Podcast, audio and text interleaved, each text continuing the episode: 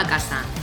Ya puedes ir a la nevera y pillar una cerveza, una copita de vino o lo que más gusto te dé para tomarte este tiempo para ti. Loca por la tinta, arranca.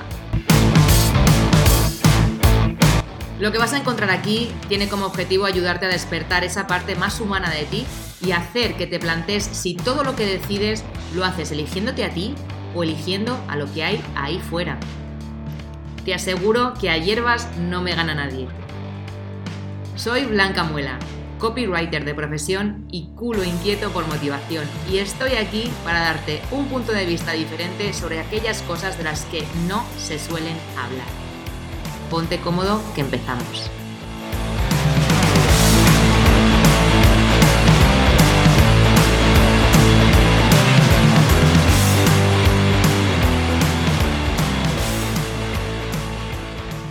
Hola, ¿qué tal? ¿Cómo estás? Bienvenido, bienvenida al episodio número 80 de Loca por la Tinta. Esta vez vengo acompañada de David Sobrino, un psicólogo algo peculiar que se dedica a mentorizar a través de la escuela, de las, perdón, de la escucha activa a sus clientes y les ayuda a mejorar su comunicación, a persuadir mejor y a influir en las personas, siempre desde un prisma buenista y nada malverso. Ahora nos contará él mismo qué es esto que hace y cómo lo hace, pero antes de empezar, quiero hablarte de mi patrocinador, porque aquello que hace que este podcast siga con vida es la financiación que entra por mi parte profesional como copywriter. Así que sí, yo misma soy mi patrocinador y a mucha honra. El copy es lo que hace que puedas seguir elaborando este contenido gratuito para ti y por eso merece que te explique en qué consiste brevemente. Con el copy ayudo a otros profesionales a llegar a más personas y a vender más a través de los textos persuasivos para su web, para su estrategia de email marketing, comunicación en redes sociales, en fin, un poco de todo. En definitiva, me dedico a escribir para cerrar más y mejores ventas. Así que si tienes un negocio digital entre manos y te interesa que te eche un cable con esto, entra en mi web blancamuela.es o escríbeme directamente a hola.blancamuela.es. Dicho esto, el invitado de hoy es eso, David, David Sorino, que tiene un background en el mundo de la música como manager de artistas y gracias a eso se dio cuenta de que su don era precisamente acompañar y ayudar a las personas a vivir de lo que les apasiona, fueran del nicho que fueran. ¿Es así, David? ¿Lo he descrito bien? Va, perfecto de momento. Me ha encantado lo de tu patrocinador. ¿Sabes? Ese, desvincularte de tu identidad para crear otra. Yo creo que va a ir el podcast de hoy, va en el episodio 80, fíjate, va a ir de eso, ¿no? De, de darse cuenta de cuál es el personaje que tenemos para ganarnos la vida en la parte laboral, de cara a los demás, en tu caso el copywriting, el mío a lo mejor puede ser la psicología, o la comunicación. Y luego, ¿quién es la persona que está hablando? ¿Quién está narrando el podcast que dice que tiene un patrocinador? Así que eso me ha encantado. Vamos a tirar por ahí. De hecho, yo tenía una pregunta y era de las últimas, pero la voy a pasar, la voy a colar, que era, eh, nosotros nos conocimos en el evento de hace 10 días de Omar de la Fuente en Madrid y, mm, y yo estaba con mi amiga Laura y Laura venía a decirme, tía, tía, David Sobrino es súper guay, está hablando con él, no sé qué, muy interesante y tal, lo tienes que llevar al podcast y tal. Y yo cuando hablaba contigo después y yo veía como tú me preguntabas, yo decía, me está analizando el cabrón, o sea, me, está preguntando para ver por dónde, para dónde pillarme o que de, qué pie cogeo. Así que una de las preguntas que te quiero hacer es, ¿qué pensaste o qué viste primero de mí y después del evento en general de las personas que había allí? Bueno, vi un poco una muestra representativa de la sociedad.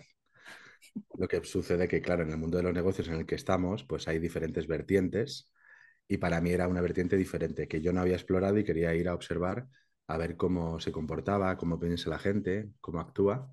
Y bueno, fue un reflejo de la sociedad. Eh, cuando se acercó Laura, básicamente lo que vio era una persona que escucha y que efectivamente, pues eh, ahí desde el egoísmo, ¿no? Prefiere que hablen los demás, hablar uno mismo y me di cuenta de pequeño. Ahora si quieres te comento cómo fue ese proceso. Por favor. Y también he pasado de hablar mucho, ¿no? De vender, de comunicar desde otro ángulo, pero la idea es que cuando escuches a los demás, pues aparte de que ganas mucho tiempo ¿no? y cometes menos sincericidios, pues al final las personas se sienten más valiosas porque están hablando de ellas mismas. Y respecto al tema del evento y respecto a ti, personalmente, pues fíjate, me llamaste la atención porque era como el cisne negro por no decir el patito feo, ¿eh? dentro del evento, pero me llamó mucho la atención que hubiera una oveja multicolor dentro de tantas ovejas supuestamente negras. Mm. Y luego a medida que fue avanzando el evento me di cuenta que al final pues todos somos unas ovejas dentro de un rebaño, pero que intentamos como marcar diferencias a nivel de imagen y esas personas siempre han sido como parte de, de mi vida, ¿no? Yo siempre he sido de la clase B, no de los de A. Siempre he sido de, en vez de, de Oliver, de Mark Lenders, de los malos, de los Transformers, de los malos, más de Batman que de Superman. Y cuando te vi, pues ya vibramos, ¿no? En esa sintonía de ser un poco los raros, los diferentes, los estrafalarios. Y yo creo que aquí generamos esa conversación un poco para, para entrar en esa resonancia que hemos tenido toda la vida. Ajá, total, totalmente de acuerdo.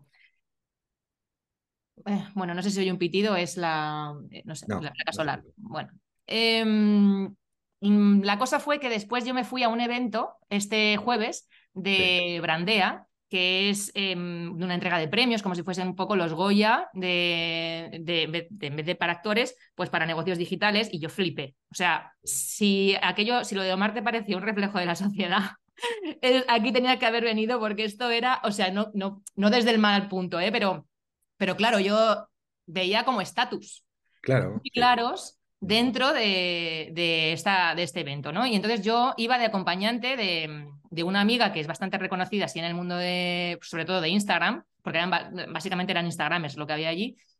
Entonces yo por el hecho de ir con, se me transfería su autoridad. Y, y la gente como que se me acercaba a mí también a saludarme y tal, como para crear también ese vínculo conmigo, como diciendo, si esta va con aquella, tiene que ser guay, ¿sabes? Y yo estaba viendo aquello y yo estaba diciendo, madre mía, qué, qué guay y qué, y qué heavy a la vez, ¿sabes? El comportamiento de las personas que es muy bastante irracional en este sentido. Eh, y a mí lo que me pasó fue al contrario, yo iba allí sin saber quién era nadie. Em, yo iba pues totalmente desubicada y yo le hablaba a la gente pues tan normal como pues como hubiera hablado a cualquiera que no hubiera tenido ningún negocio digital. ¿Y qué pasó? Que después eh, empecé a ver quiénes eran pues en redes y tal y dije, ostras, esta peña lo, lo peta, lo está petando muy fuerte, pero yo estaba hablando con ellos de, bueno, pues no sé qué, poniendo mi ciega de, de canapés y tal.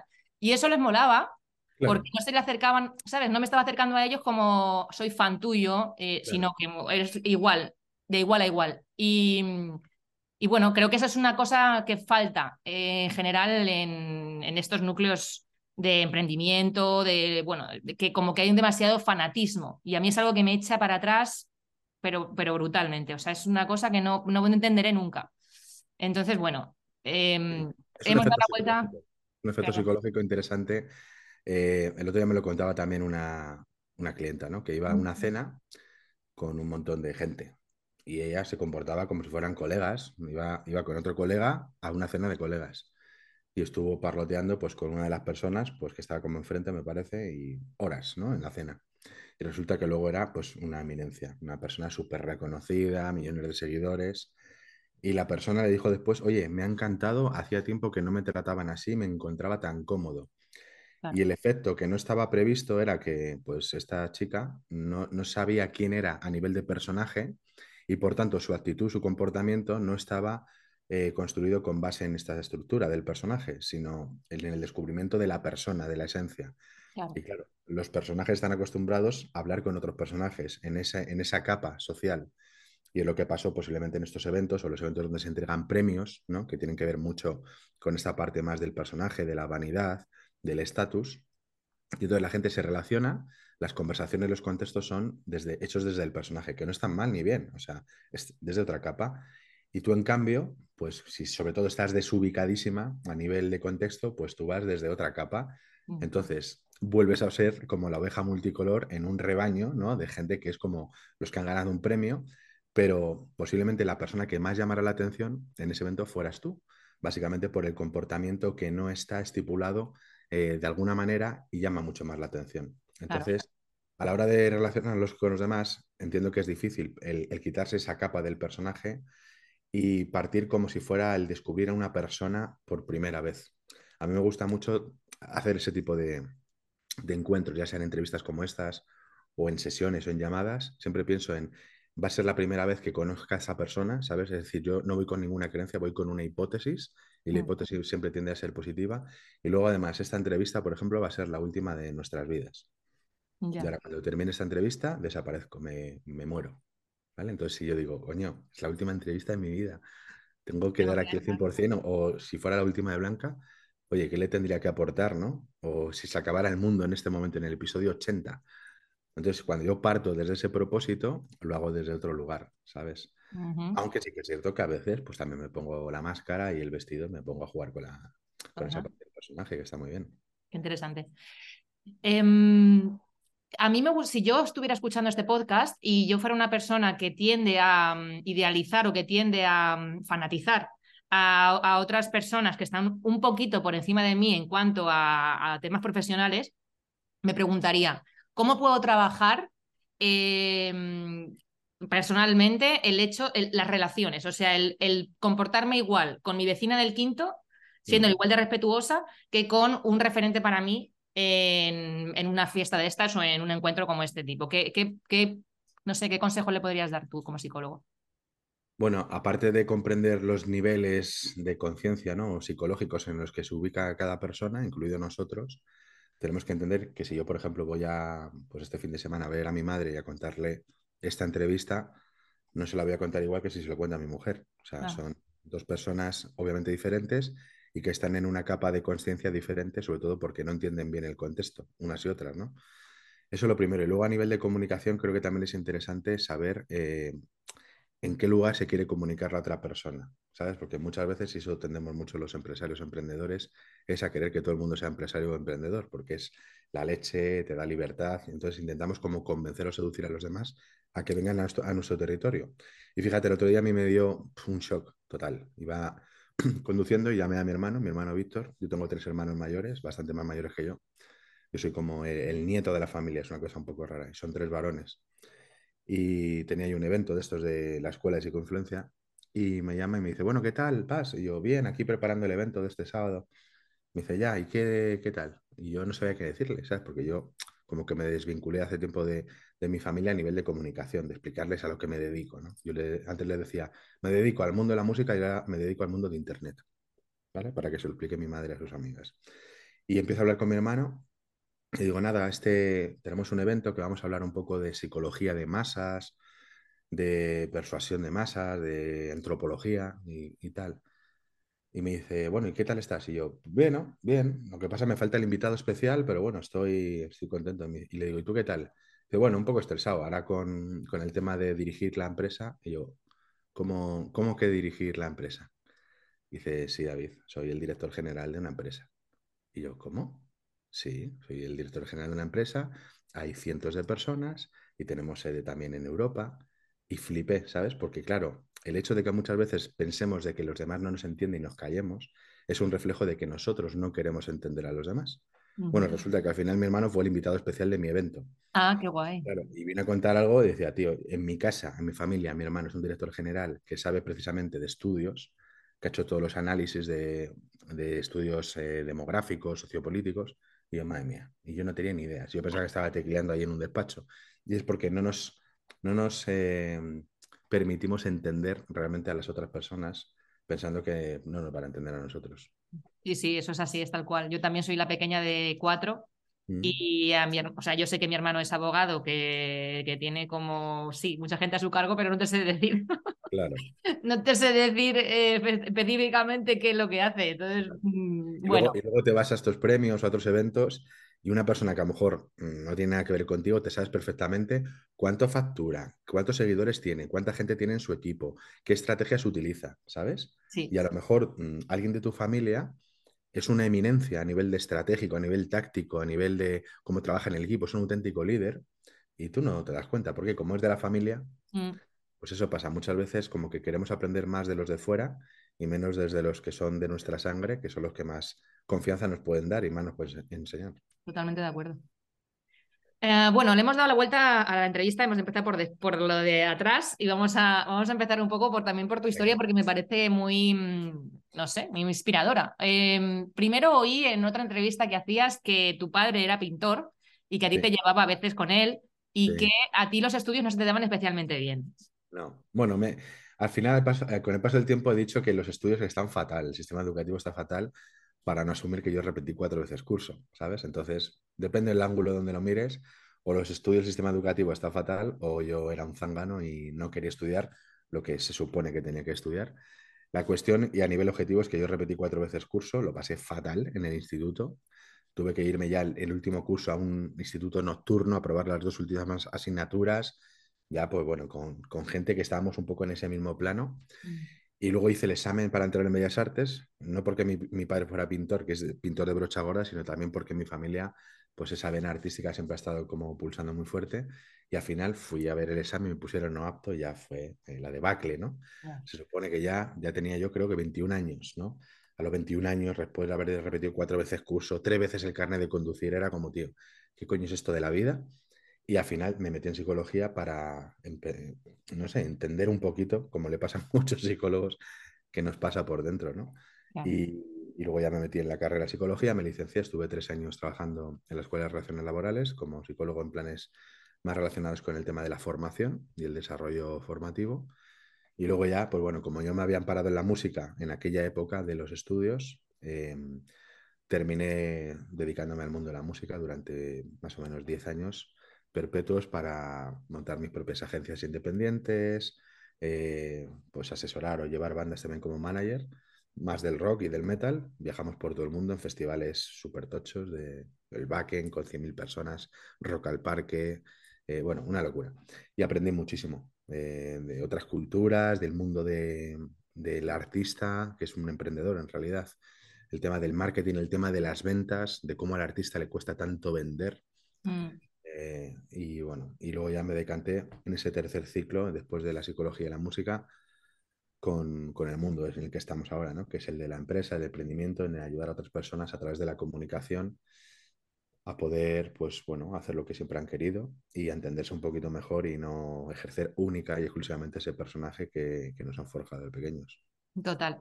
Em, tú cuando estabas dentro del mundo de la música y has dicho una frase que es, eh, creo que es clave, eh, lo que le cuesta venderse a un artista. Em, en general es eso, como que hay una creencia común en que, em, pues como que del arte no se puede vivir. O eres uno de los pocos de que lo peta y luego el resto está malviviendo y, y pues eso, comiendo arroz. Em, ¿Qué veías tú a nivel, pues eso, tú ya habías estudiado psicología, tú ya creo que no serías capaz de ver un poco también lo- los, los roles o los, los arquetipos de Sí. las personas que acompañabas. Eh, ¿qué, qué veías en común en esta gente a la hora de desenvolverse, a la hora de venderse y tal? ¿Qué, qué era lo que más les costaba? No sé. Pues mira, ahora, ahora que hablas de arquetipos, se supone, ¿no? Eh, que el arquetipo del creador está más afín, ¿no? Al artista. Pero veía como demasiados héroes o antihéroes en el mundo de la música, ¿no? Hay siempre como una lucha entre tribus de quiénes son los héroes, eh, el artista cabeza de cartel, el telonero, el que cobra más el caché, el que vende más discos, el más famoso, el que más seguidores tiene. Entonces esa carrera heroica a la que también nos han acostumbrado de ir consiguiendo cosas hasta tener el santo grial final, es eh, muy, muy diferente a lo que es la parte inherente del artista, que ya viene de fábrica construido con un ADN diferencial. Entonces, claro, en el mundo artístico, sobre todo te hablo aquí en España, ¿eh? también por lo que ha pasado en la historia, es como que la gente que tenía esa vena más artística eh, lo ha ido tapando, lo ha ido metiendo en un sótano, en una caverna, para empezar a comprarse una serie de trajes y lucir esos trajes y pensar que iban a ganarse la vida si los lucían muy bien esos trajes, ya sea un currículum, un trabajo, una etiqueta, y no entendían que la parte del artista, pues el artista es el que mejor puede vender en el mundo, porque es que vende su propia esencia. Lo que pasa es que se ponen diferentes capas e intentan ganarse la vida con esas capas, hasta que llega un punto en su vida donde yo, casi todos los artistas que he conocido se dan cuenta de que, bueno, ha sido un aprendizaje, un apego, y se empiezan a quitar todas las capas, entonces tienen que volver, digamos, hacia atrás a irse despojando de todas esas vestimentas y cuando encuentran esa esencia eh, intrínseca, inherente, pues es como, como que es la abundancia y la prosperidad absoluta. Pero sí que es cierto que hay un cambio, ¿no? También a nivel biológico, también social, digamos que hasta los 15, 16 años, ahora ha avanzado mucho más también con la tecnología, digamos que se va forjando ese perfil creativo, ¿no? Mm, También un poco de, de la parte educativa, de las familias y del colegio. Y luego a partir de los 16, los 18 años también marcan mucho el tema de ser mayor de edad, etcétera, etcétera. Como que van creando una serie de pautas y de normas, te van cerrando a un solo camino a un- o a muy pocos caminos y al cabo de ya unos años te das cuenta de que has estado construyendo un camino edificios, amistades, pues un propósito y te das cuenta de que, coño, si es que en el mundo hay millones de caminos y el mío, que partía desde mi infancia, pues no lo he sabido proteger, no lo he sabido desarrollar. Eso básicamente lo que me pasa a mí con el tema de la observación. Mm. Pues yo me dedico hoy a vender observación, a observar a los demás y le digo lo que observo que ellos no observan. Básicamente me tiré muchísimos veranos en la calle San Rufo de Madrid, una calle de, pues, de viejos, comiendo pipas en un portal, ¿sabes? Y viendo pasear a los viejos a mis padres. Y claro, mis colegas venían del pueblo de borracheras, madre mía, lo que te has perdido. El típico, ¿no? Que siempre que nunca vas a la fiesta del pueblo, siempre son las mejores fiestas, curiosamente. Y venían ya todos los septiembre y decía, pues mira, yo me he junio, julio y agosto, tres meses sentado en este portal comiendo pipas y Kiko Churruca. O vaya rollo, tal. Y mis padres, hijo, ¿qué vas a hacer con tu vida? Tal y cual. Y claro, yo aprendí tanto durante esos veranos observando. Y luego cuando entré en la carrera, yo estuve muchísimo tiempo en la biblioteca, pero no cogí un solo libro. Yo estaba en la biblioteca observando a la gente cómo estudiaba o decía que estudiaba, mm. cómo se ponían a ligar entre ellos. O sea, todo era observar, observar, observar. Y claro, yo nunca entendí que de ahí se puede sacar un gran rendimiento económico y crecer en un modelo de negocio, hasta que entendí que ese era mi patrón. También puede ser por haberme metido en esa caverna, en ese sótano particular, de observar el mundo, de entenderlo, pero fíjate, del dolor, al final he construido mi modelo de negocio. Eso le pasa mucho también al artista, mm. que, bueno, tú también lo sabes, tú eres artista, ¿no? Y todos los artistas a lo largo de la historia, cuando se han enfrascado en el dolor y al final han entendido que era su gran potencial ante una crisis, son los que han sido la punta de lanza para sacar adelante un país. Eso pasa igualmente en el mundo de los negocios, pero hay que darse cuenta de que muchas veces tenemos en el sótano la caja de Pandora pero el sótano está apagado y hasta que no bajemos y encendemos la lucecita, no sabemos lo que haya escondido. Total.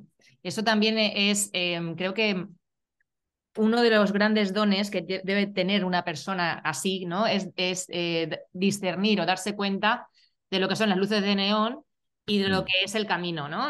Su camino. Eh, si tú pues estás muy perdido y vas buscando un poco, pues ahí agarrarte a, lo, primero que pillas, pues nunca vas a terminar de encontrar aquello que de verdad es tu don, ¿no? Porque vas un poco escuchando a otros, eh, ah, pues esto se te da bien, ¿y por qué no tiras por aquí? Ah, ¿y por qué no haces esto? Ah, pues mira, esto está de moda. Mm. Eh, pero no te escuchas a ti, no ves, no, no te observas, ¿no? Hablando de observación, a ti mismo para saber qué es lo que realmente va contigo, con tu esencia. Cuando estábamos, eh, me estabas contando así como, em, como los roles del artista, ¿no? Y que tienen que volver un poco atrás, casi siempre pasa, que tienen que volver atrás a sus orígenes, quitarse un poco todas esas capas y, trajes y, y, volver pues, a su origen para, para hacer algo chulo y que de verdad vaya con ellos. El otro día, no sé dónde lo leí, em, hablaban de que había un grupo o uno de los, de los componentes de ese grupo que eh, no, no fumaba, no se drogaba, no bebía, no nada, pero cuando llegaba o salían del autobús, ¿no? De, la, de la, gira que estuvieran haciendo, se ponía un piti en la boca y según bajaba de las escaleritas se lo encendía y entonces como que ya tenía el, el rol de macarra eh, de cara al público, pero que luego realmente pues era un chaval pues sin más, un pan sin sal, pero muy bien, ¿no? Pero que no, no tenía nada que ver con, con lo que él mostraba hacia los demás. Entonces, bueno, esto es un poco como lo de copy y persona. O sea, es, ¿no? el, alter, el, alter, ego. Efectivamente. Y además que cuando el alter ego eh, se convierte en tu identidad narcisista y se come a todas las identidades, al final crees que tu vida es el tipo del piti, ¿sabes? claro. Entonces, claro, cuando tú lo has hecho primero como una máscara y luego resulta que ya no te puedes eh, quitar la máscara, es como que pierdes todas las diferentes identidades que han ido forjando, forjándose en el interior hasta dar con esa máscara. Eso pasa a mucha gente, ¿no? Que su perfil externo al final termina comiéndose al interno. Total. De hecho, hay, que, tener como un equilibrio, ¿eh? O sea, a mí me parece bien tener esa parte más de sombra, de personaje o de esencia, pero tenerlas equilibradas y saber vibrar entre ellas y jugar con ello en el mundo, pero que no te coma ninguna de ellas, ni la parte más es esencia, que al final te terminas tan etéreo que te desconectas de la tierra, ¿no? En la parte de la sombra que terminas, pues eso, echándote, bajando la persona, echándote a dormir durante toda la vida, o bien la parte del personaje, sino un poco tener el equilibrio. Eh, es un poco lo que les pasa, o sea, a ver, como creo que es un ejemplo, es un ejemplo muy gráfico, a las personas que se jubilan y han estado 40, 45 años, mi padre, eh, trabajando en algo y cuando llega el momento de jubilarse pierden su identidad. Y es muy común que entren en depresiones y tal porque no saben desenvolverse en el mundo sin ese papel que han estado desempeñando durante tantísimo tiempo. Em, y, ahora mismo en, nuestro círculo, digamos, de, esto, pues del marketing, de, bueno, el marketing no, del emprendimiento y, demás que vemos, pues a grandes titanes que están, ah, yo facturo no sé qué, porque es que es muy difícil que tú no lo hagas, porque es que si no lo haces es que eres no sé qué. Y mm, si tú eso te lo crees también y pierdes eh, tus valores y pierdes, eh, bueno, pues al final lo que es tu esencia e intentas copiar al otro que te está diciendo esto lo tienes que hacer así porque si no eres tonto y no sé qué. Ostras, ahí entras en un, en un agujero negro. Total. o sea, y, pero e, es que lo peor de todo es que hay mucha más gente tirando hacia ahí que hacia, bueno, voy a intentar entenderme a mí primero y ahora después voy a coger lo que a mí me sirva de los demás que van a, que sé que funciona y entonces eso lo aplico a mí. Pero eso es claro, es un trabajo mucho más arduo que el decir, bueno, venga, a ver, ¿qué funciona aquí esto? Pues venga, por ello. Eh, sin plantearte primero que eso va contigo o no. Luego, claro, luego vienen los lanzamientos las, mm, y las hostias como panes porque no, porque no lo has hecho mm, entendiendo primero el contexto, ¿no? Tal cual. A mí me ha pasado eso, Blanca. Fíjate, los, los dos últimos años, bueno, diría los tres, ha sido precisamente eso, ¿no? El, al ser una referencia en mi sector, eh, muchos seguidores, facturación, pues te diría de un millón en apenas dos años. Bueno, locura, ¿eh? ¿eh? De eso de que te paran por la calle como si fueras un artista. Y al final, mm, con una hostia que te trae la vida como aprendizaje, te das cuenta de que todo era un castillo de naipes, ¿sabes? Que se había construido, sí, se había logrado que te vieran desde la distancia, pero al final, ante un pequeño soplido, se te cae todo y tienes que volver a reconfigurar y a volver a vivir otro ciclo vital donde la familia y la gente cercana son los que más te van a apoyar. Eh, tienes que hacer un juego de entender tus valores, tus contravalores, empezar a entender cuál es la identidad que realmente va a impactar en el mundo y construir ese propósito más allá de un eslogan.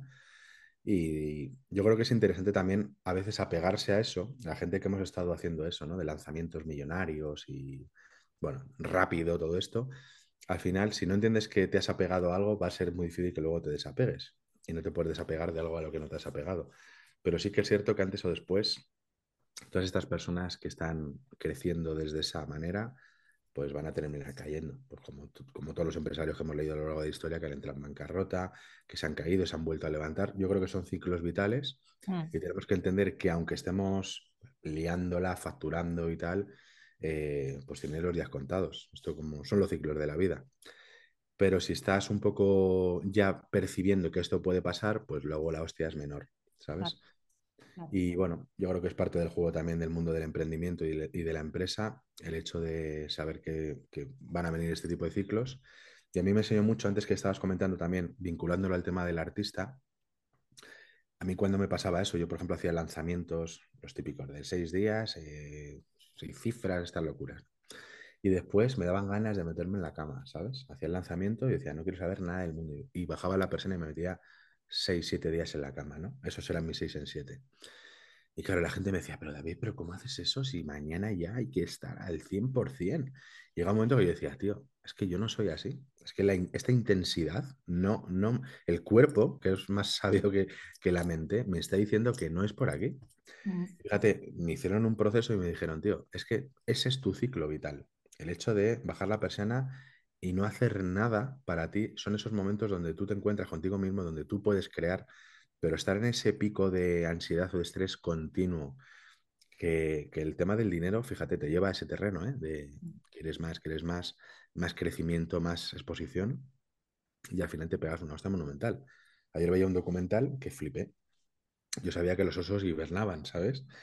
Pero no sabía que no comían y no cagaban durante siete meses. Y yo decía, me cago en la leche. Y a mí me pasaba eso, ¿sabes? Es como, eh, tienes que permitir a la vida, eh, si tienes que hibernar, tener que hibernar, ¿sabes? No puedes estar todo el día dando el 100%. Y tenemos una cultura que es, vuelvo a la parte del arquetipo del héroe, de la lucha, del sacrificio, del crecimiento, de la constancia, de la disciplina de todos los días, y hay diferentes tipos de ciclos, no es todos los días a tope. Puede ser una vez al año, una vez al mes, una vez a la semana, una vez cada 21 años. Cada uno tiene sus propios ciclos que tiene que entender. Y fíjate, eh, hay dos variables que yo he ido analizando también, estudiando con, los clientes a lo largo de estos años, que son el proceso de, de, la velocidad, que es un concepto psicológico, la velocidad y el tiempo, y el tema de la atención. que ya es un proceso psicológico más, más interno. Esas dos variables son las que están cambiando el mundo actualmente. El, el, proceso de la velocidad y el proceso de la atención.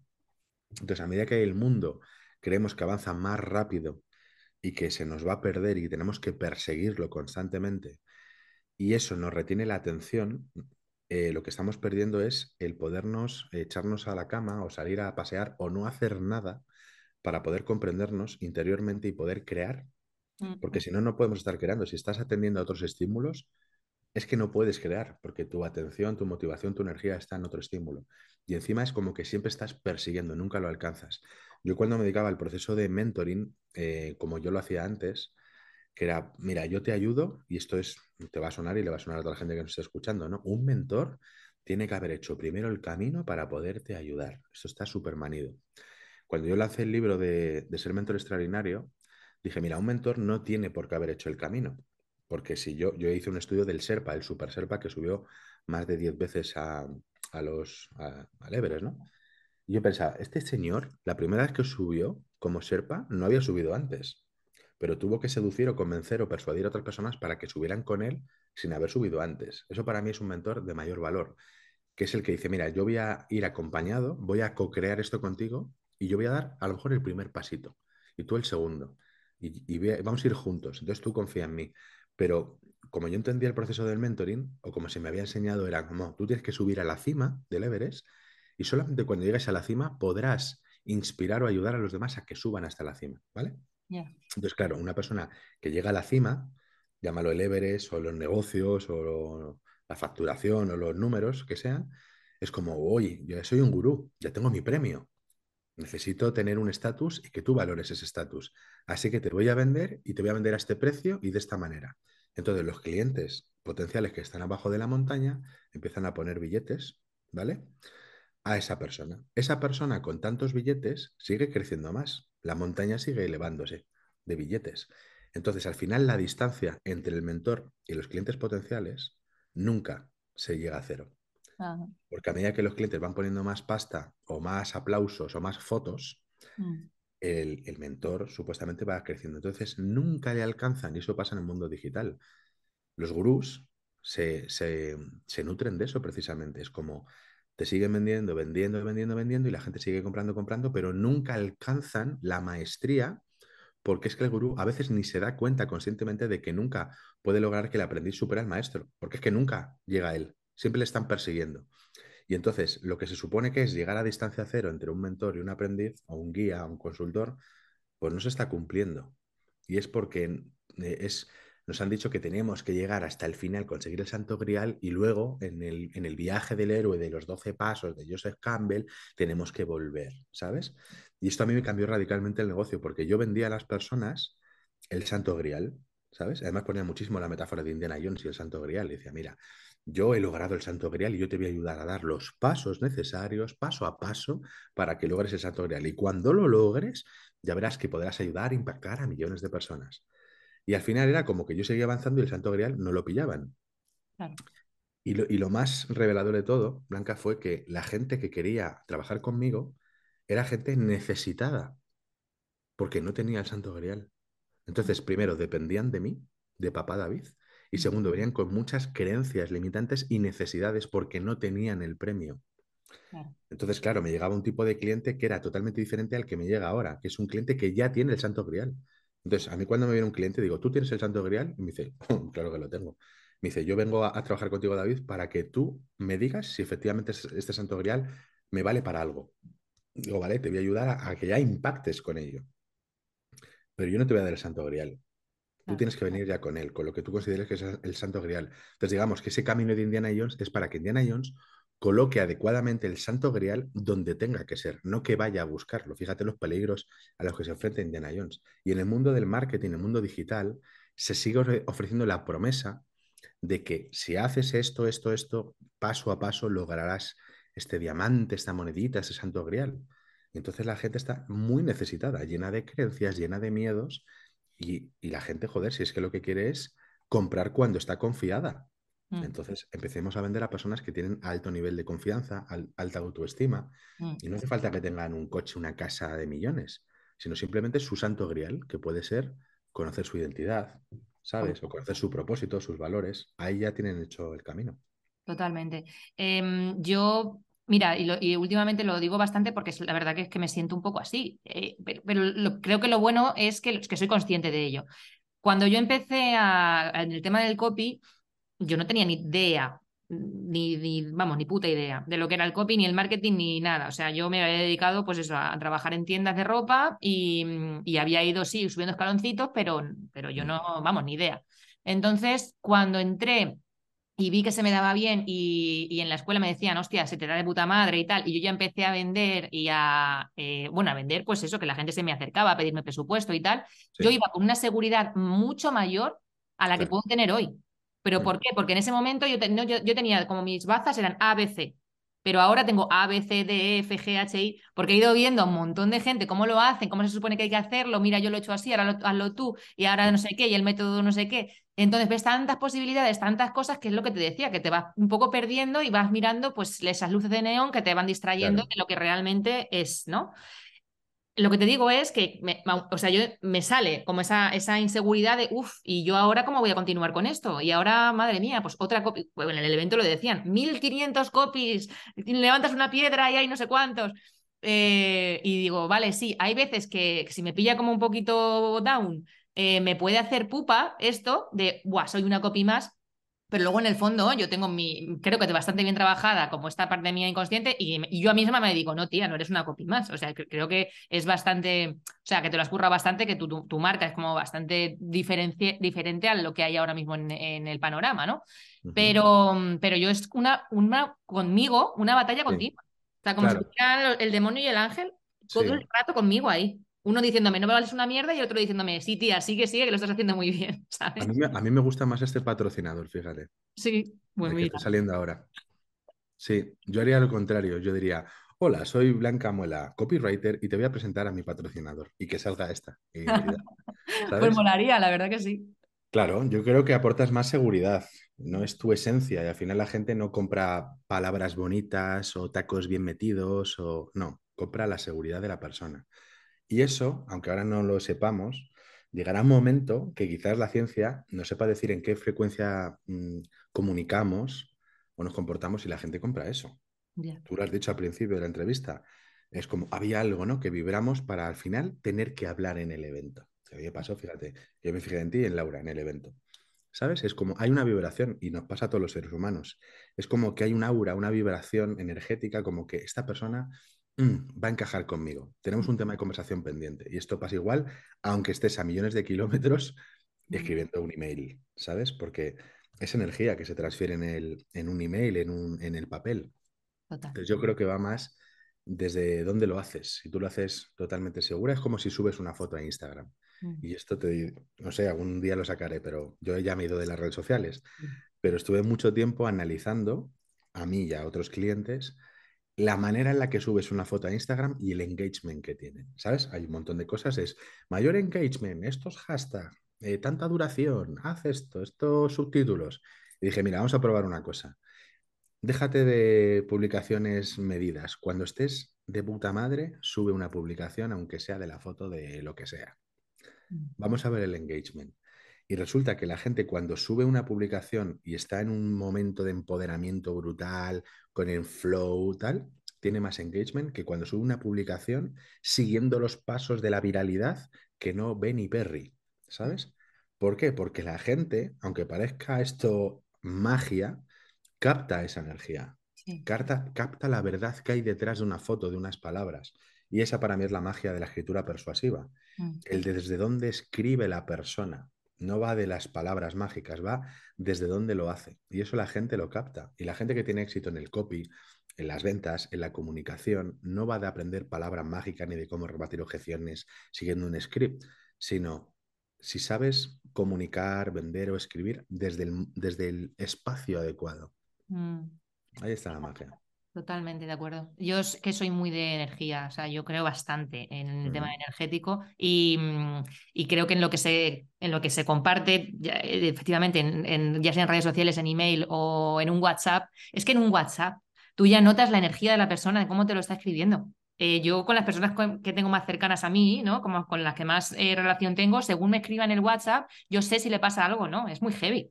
Y, es un mensaje que no te dicen más, o sea, mm, más, más información que te lo hubiera dicho, si hubiera dicho eso mismo ayer con otro estado de ánimo.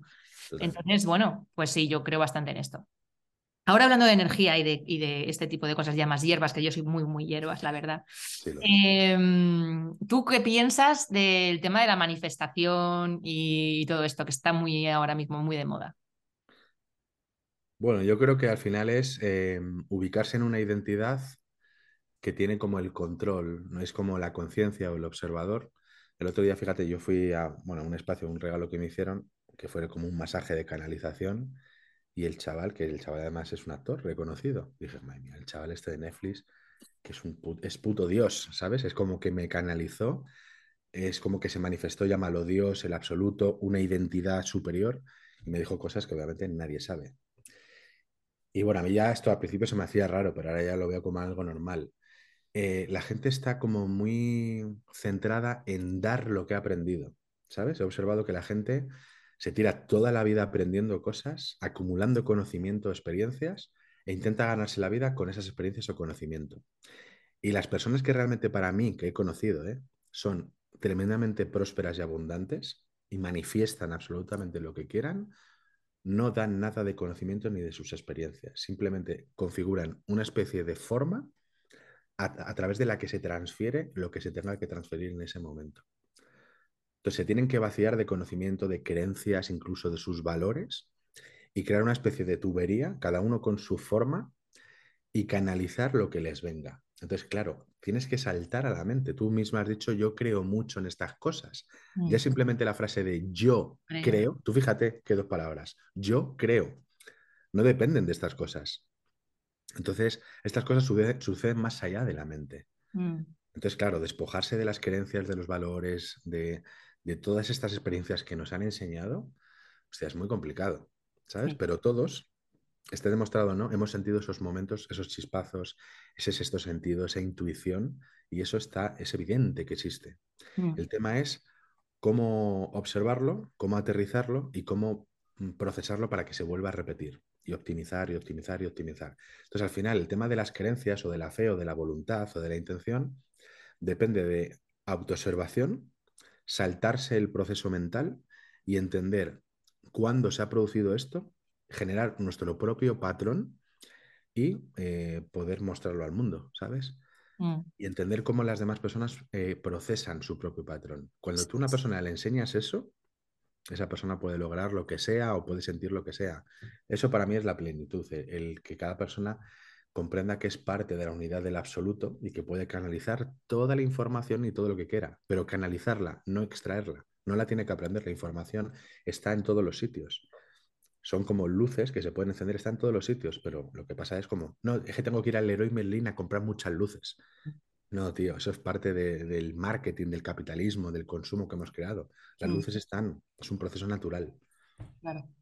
Es más, es que yo, mira, em, lo que me gusta hacer mucho, yo soy una persona muy mental, ¿vale? Mm. Entonces, que me, yo, yo lo sé, me lo, me lo veo, ¿no? Entonces, lo que intento es tener mis, ratitos de, creatividad o de, relajarme, ¿no? Y entonces escribo, eh, pues medito o relajaciones guiadas y así, ¿no? Pues para entrar un poquito más, conectarme un poquito más conmigo y entonces ya pues escribir o dibujar, que yo dibujo como un churro, pero dibujar pues lo que me salga, ¿no? Y, y escribo, ya te digo, en mi diario mucho en cosas que quiero que sucedan, pero las escribo en presente o incluso en pasado de yo ya he hecho esto o con esta persona ya hemos hecho no sé qué, ¿no? Pues como para intentar atraer hacia mí como esa, esas vibraciones y esas, em, esas cosas que me gustaría que pasaran, ¿no? Em, pero claro, es verdad que no es, no es que no es un método, no es, o sea, los rituales son, los hacemos porque, porque pensamos que funcionan. Claro. Pero, pero pero eso es, algo que, bueno, que nos hemos, que nos gusta adornar, al, ser humano nos gusta adornar todas estas cosas, porque parece que, que así van a funcionar mejor y no es así. O sea, tú puedes hacer exactamente lo mismo sin tener que ni que escribir, ni que meditar, ni que encender una vela de no sé qué color, ni, ni nada, sino es más el hecho de ser capaz de conectar como contigo, con tu y, con aquello que tú deseas que se manifieste en tu vida. Y te pongo un ejemplo de Laura. Mm. Laura eh, quería vender su casa, llevaba como un año intentando vender su casa, ¿no? Y en Murcia. Y lo hacía a través de una, de una agencia y en la agencia le decían que, bueno, que no podía venderlo a más de tal dinero. Que no, que no, que era imposible, que según las circunstancias de, de, cómo estaba el mercado y de la zona y tal, que era imposible que lo vendiera a más de ese precio. Bueno, pues ella como que nada, lo tuvo un tiempo, ella veía que ahí no había mucho, no se movía mucha cosa, volvió a quitar la casa y al poco tiempo le volvió otra vez esa idea de, bueno, es que quiero vender la casa porque quiero irme fuera de España con el niño y no sé qué. Vale, y entonces habló con la, con la agencia y les dijo, mira, voy a escribir yo el, anuncio, pero os dejo a vosotros eh, que lo mováis. Y, pero lo vamos a poner a este precio. Eran como 20.000 euros o 25.000 euros más de, los que, de lo que le decían la agencia, ¿no? Y, mm, y, nada, pues eh, no llegaron a un acuerdo porque eh, ellos empecinados que no, que no, que esto no vas a poder hacerlo, que va a ser imposible, que yo llevo muchos años, que yo lo he visto, que no vas a poder. Y ella dijo, mira, que sí, que lo voy a hacer yo y tal. Una semana. En una semana ha vendido la casa al precio que ella quería y vamos, ya ha firmado ya escrituras y todo. Entonces era como, tía, es que, o sea, si esto no es una manifestación, ¿qué, es? Em, pero claro, ella decía, me decía, tía, es que yo me he sorprendido a mí misma hablando con este señor y dejando de lado ese miedo de, joder, me está diciendo que no voy a ser capaz, que no voy a poder, que no sé qué, y yo, sin embargo, me, me he sobrepuesto a esto y le estaba diciendo que sí, que sí, que lo voy a hacer, que... y decía, yo misma me estaba sorprendiendo de mi actitud, porque yo esto hace dos años no lo hubiera hecho. Esa es la clave, creo, ¿no? Como el, el quitar, el echar de la, al lado todas estas mierdas mentales que tenemos, que nos hemos ido creyendo durante muchos años, de no vas a poder, no vas a, no vas a llegar, esto no, no es imposible, y dejar todo eso y decir, joder, quiero vender la casa, o joder, quiero vivir en Costa Rica, o quiero, no sé, lo que quieras, una carrera, no sé cómo, de, de, esto en específico. Coño, pues eso es eh, creerlo con certeza, es eh, creo que lo más que lo que más ayuda. Ya luego tú puedes escribir, puedes dibujar, puedes encender 200 inciensos, lo que tú quieras para acompañarte, ¿no? Para entrar en ese mood. Pero es más, creo que la clave es esa, conectar con, con esa certeza contigo mismo. Sí, cuestión de identidades, como yo llamo. Cada uno tenemos múltiples identidades, o como dicen por ahí, ¿no? También el doble, nuestro doble. Si conectas con esa identidad que está forjada con sus propios valores, creencias, comportamientos, y te mantienes ahí y todo lo haces con base en esa identidad, lograrás lo que, lo que es inherente a esa identidad. Si vuelves a la tuya y te dejas sobrepasar por lo que acontece en esa identidad, al final se manifestará donde está la energía. Mm. Pues ahí es importante que entendamos que todos somos como múltiples identidades, que son múltiples posibilidades y que podemos elegir y vivir con base en esa posibilidad. Pero claro, nuestra energía completa tiene que estar ahí de vez en cuando se nos dispersa y nos tenemos que ir, eso, a hablar con nuestra familia, con un cliente, lo que sea, es vale, pues dejo, cierro la puerta, ahora vengo. Te pones el traje de otra identidad y juegas durante esos 15 minutos, a sabiendas de que estás jugando, no es tu, no es tu vida, es otra posibilidad. Y vuelves a la anterior posibilidad si esa te gusta más. Y así constantemente. Hay una película muy buena, bueno, hay varias, eh, te voy a recomendar y le recomendamos aquí a la gente que, vean que es eh, Coherence, se llama Coherencia Coherence. Sí, es interesante. Y te cuento un poco, están, para terminar, ¿vale? En una cena, eh, como rememorando esa amistad que tienen varias parejas y se supone que hace muchos años pasó como un cometa, ¿vale? Y cuando pasó el cometa energéticamente como que se desconectó toda la electricidad de la ciudad, hubo muchos cambios energéticos psicológicos y durante la cena justamente pasa el cometa que decían que iba a pasar cerca de la Tierra y empiezan a pasar cosas extrañísimas de múltiples identidades. Y si ves la película desde el ángulo que te estoy comentando de las identidades, puedes elegir la que tú más quieras para manifestar lo que tú deseas. La pienso ver, obviamente. Muy bien. Vale, bueno, pues la entrevista no ha tenido nada que ver con mi guion, ¿vale? O sea, absolutamente nada ¿Qué que esperabas? ¿Qué esperabas?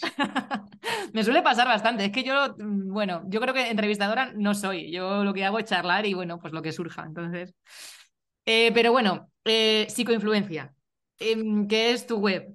ahí cuéntame brevemente cómo ayudas a las personas y qué puedes ofrecerles ahora a, los oyentes que nos escuchan para cuando lleguen allí. Y bueno, eh, cuéntanos un poquito más de lo que haces y ya está. Y ya nos vamos. Que, que, lo descubran ellos. Es una puerta que te abre, bueno, te abre el mundo entero. ¿Sabes? Que entren ahí en psicoinfluencia, lo busquen en Google o en psicoinfluencia.es y ya está. Lo pongo en la descripción, sí. De descubrirlo. Si no, ya haremos otra entrevista, todas las que quieras. Yo aquí encantado de charlar. Bueno, yo vamos a, vamos a, cruzar los dedos porque ha estado toda la, entrevista. No se escucha, ¿eh? eh espero que en el sonido no se escuche porque toda la, está pitando, pero como, pero como vamos, o sea, como un grillo. No se ha manifestado en este caso. Bueno, em, de todas formas, yo creo que contigo podría tener aquí horas de entrevista. Entonces, bueno, si más adelante nos cuadra y a ti incluso te, interesa o quieres eh, compartir algo nuevo, lo que tú quieras, yo sabes que esta es tu casa, puedes volver cuando tú quieras. Estupendo. Pues nada, em, que encantada de tenerte aquí, que, em, que espero que la, audiencia que nos esté escuchando, que hayan sacado de aquí pepitas de oro, que yo creo que ha sido muy interesante y, y que nada, que tienes algo que decirles bueno, que piensen en qué, en qué patrocinador se van a basar en su vida. Muy guay. Vale. Gracias, Blanca, por todo. Muchas gracias a ti. Nos vemos pronto. Un abrazo. Un abrazo grande.